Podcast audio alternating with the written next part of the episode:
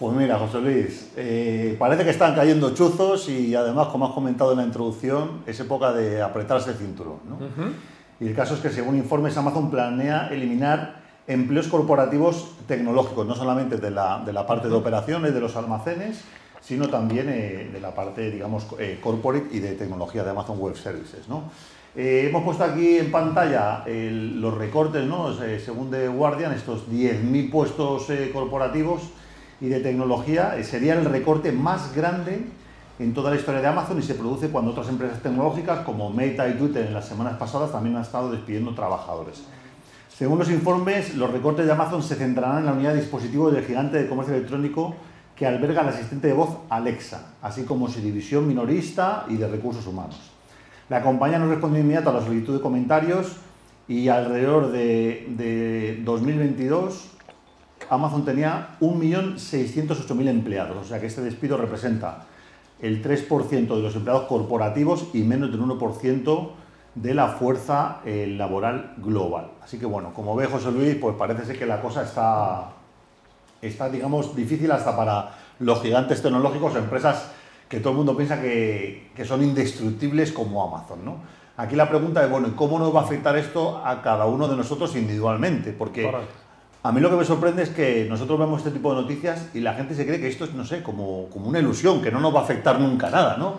Pero vivimos en un mundo cada vez más global, cada vez más conectado. Las guerras siendo a miles de kilómetros nos afectan, las crisis siendo a miles de kilómetros también nos afectan. Y entonces, bueno, pues en el día a día nosotros qué podemos hacer.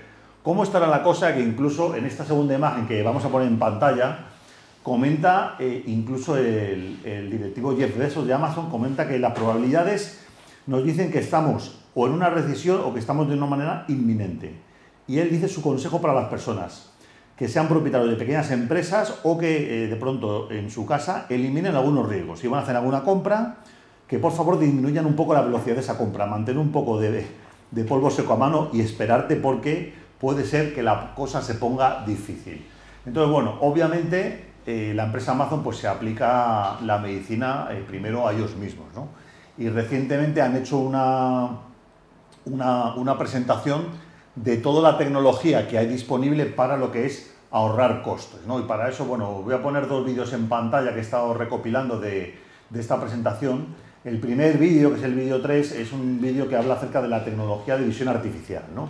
Y aquí, bueno, veis en pantalla que es una, una tecnología para optimizar el empaquetado en cartón de casi cualquier producto. Y bueno, básicamente lo que hace el sistema es escanear con visión artificial los objetos y tiene un sistema de embalado, pues el típico tradicional de cartón, que optimiza eh, el tamaño, el doblaje, el corte e incluso el, doblado y el cierre del paquete. Una, una, cuestión que, bueno, pues Amazon desde hace tiempo ya está investigando de cómo, de cómo implementar esto, porque gran parte de los del millón seiscientos mil empleados que tiene la compañía, pues obviamente van a querer optimizar costos y esto sería como, como la línea directa de ataque ¿no? con tecnología para, para, lo que como comentabas antes, ¿no? de minimizar los costes. Bueno, vamos a ver en detalle eh, cuál es la revolución tecnológica de Amazon con los tres robots que ha presentado durante este mes de noviembre, que los vemos en pantalla. Y bueno, aquí eh, en el vídeo de presentación hablaba de tres, robots estrellas, se llaman Proteus, Sparrow y Hércules. ¿no? La gran novedad que tienen estos robots es que manejan artículos individuales, ¿no? como por ejemplo el robot Sparrow, es un robot capaz de manejar artículos individuales, aparentemente es el primer robot de Amazon que eh, potencialmente puede reemplazar ya al 100% el trabajo físico hecho por humanos con sus manos, ya que puede identificar cosas como la forma, el tamaño y hasta la textura de los objetos y también con sus ventosas integradas puede recogerlos, ordenarlos, moverlos y manipularlos. Eh, bueno, el 65% de los objetos que vende Amazon en el mundo ya son reconocibles y manejables por estos robots, con lo cual, bueno, pues el objetivo sí lo están, sí lo están consiguiendo. Eh, y aquí, bueno, pues a partir de aquí surge eh, todo el tema de qué va a pasar con, eh, bueno, pues no solamente los 10.000 despidos que planea, que planea hacer Amazon de manera inminente a nivel, a nivel headquarters ¿no? y en, la parte tecnológica y, de desarrollo de, algunos productos como Alexa, sino también los propios almacenes con este tipo de tecnología que básicamente, bueno, pues la inmensa eh, plantilla que tiene Amazon trabajando en sus almacenes, pues eh, directamente va a ser sustituida. ¿no? Y aquí la pregunta es, bueno, una pregunta que ya está sobre la mesa desde hace, desde hace meses, desde hace varios años, y, parece ser que esto hasta que no lo vemos de cerca no, no nos ponemos a parar a pensar, a discutir las soluciones. ¿no? De hecho, en Estados Unidos, e incluso ya, eh, bueno, hasta aquí creo que podemos ver el vídeo, Catalina, gracias. Incluso eh, hablan hasta de hacer una ley federal, ¿no? Para las personas que tienen poca preparación, pues que puedan tener otro tipo de, de trabajo de pronto eh, de, de, baja cualificación, ya que, bueno, obviamente, pues es de cajón, ¿no? Que el trabajo que puede hacer un robot, pues ¿por qué lo tiene que hacer un humano, ¿no? Como un trabajo de, de almacén, doblando objetos, o un trabajo de pronto eh, de seguridad que se pueda automatizar, pues no queremos que nadie pierda la vida haciendo ese tipo de trabajo, ¿no? Pero bueno, ¿qué va a pasar con esos eh, miles, cientos de miles, millones de personas que van a ser afectadas por esto? Que la ola ya está aquí, ya tenemos como, como los pies, eh, el agua no llega hasta la cintura, ya no está hasta los pies y, ¿Y qué es lo que va a pasar? ¿no? ¿A ti qué pues te parece? Pues yo muy fácil. Yo es nada más una pregunta. Bueno, lo primero, eh, un error, he dicho 100.000 personas y son 10.000 las que han despedido. Es una pregunta que a mí me han hecho muchas veces. Si la tecnología genera o destruye empleo. Yo siempre digo que si alguien viene y me dice que es barato, caro y entra por esa puerta, le creo. Mm. No, que me traiga datos.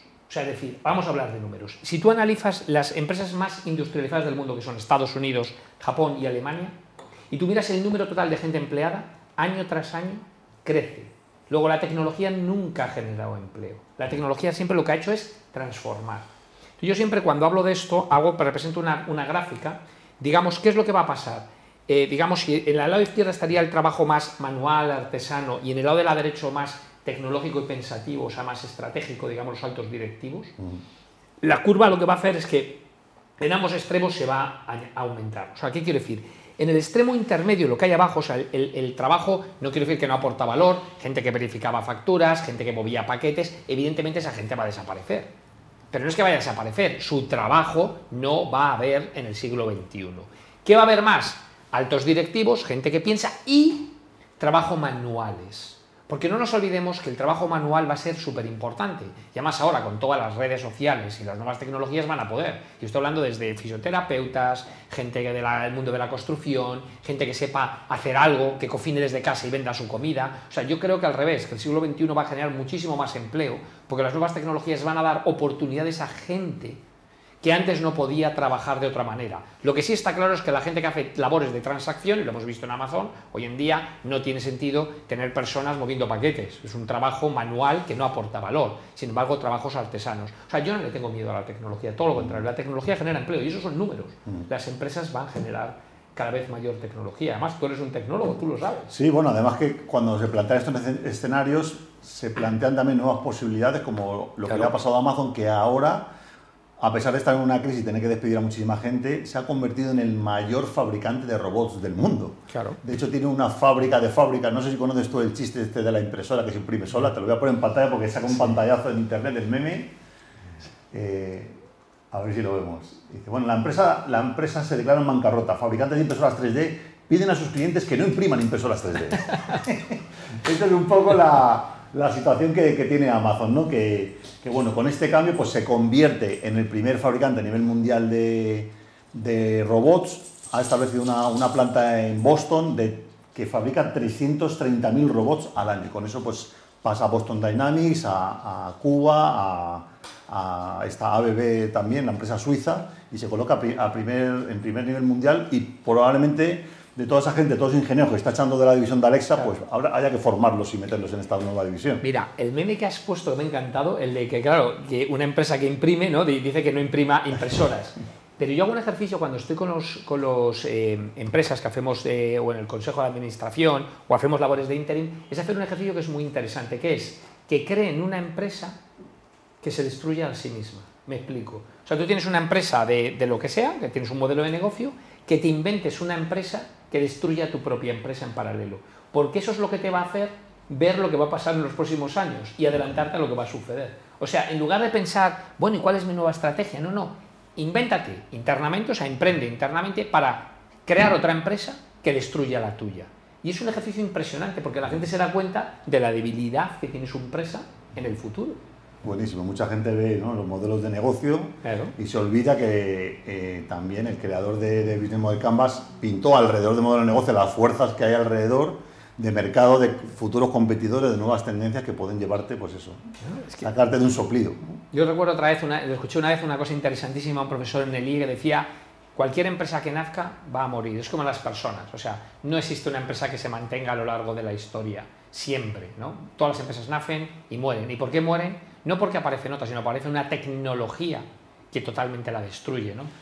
hace muchísimos años en cada calle de Madrid había un sereno, alguien que te abría la puerta. ¿no? Fijaros la cara que puso ese cuando le hablaron que los porteros automáticos le iban a quitar. O las reglas de cálculo, se calculaba con reglas de cálculo, llegaron las calculadoras y tal. O el que vendían despertadores. O sea, todo el mundo teníamos un despertador en casa. Hoy en día nadie tiene un despertador. Llega el móvil y ya tiene despertador, tiene cámara y tiene absolutamente todo. Que además estábamos hablando, ¿verdad? Fue un, un rato de que yo soy una apasionada de la fotografía tengo una cámara reflex full frame de toda la vida y ya me estoy planteando venderla precisamente porque hoy en día un iPhone de última generación genera mejores fotos y mejores vídeos que una cámara full frame de toda la vida. Ya sé que algunos se va a echar eh, las manos a la cabeza y va a decir que no. Yo lo que le digo es que pruebe, haga fotos con los dos y que obtenga el mismo los resultados. Evidentemente la tecnología está ahí y va a cambiar todos los modelos de negocio. Bueno, yo lo que veo también que todos los ejemplos se pueden usar de un lado y del otro, por ejemplo, de los teléfonos móviles, ¿no? Cuando hablaban de la BlackBerry, ¿no? Que tenía que ser un tío muy importante para tener BlackBerry en la empresa, porque no se lo ponían a cualquiera.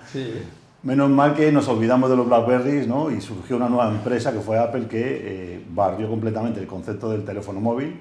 Pero por otro lado, eh, la muerte de empresas eh, como Nokia o Ericsson con sus teléfonos móviles, ¿no?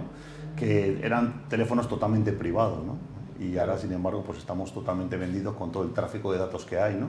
Se dice incluso, lo comentamos aquí esta semana en el programa de tecnología, que hasta la gente que ha ido al Mundial de Qatar, que se tenía que instalar dos, dos aplicaciones obligatorias, pues era un, un, robo de datos total por parte del gobierno para sacar información a, a todos los extranjeros que iban a, a ver el Mundial al país. ¿no? Con lo cual, bueno, pues hay que ver ahí un poco el balance. Pero bueno, pues hasta aquí, José Luis, un poco la noticia de, tecnología. Espero que os haya gustado y bueno, pues seguimos, seguimos con el programa. Pues muchas gracias.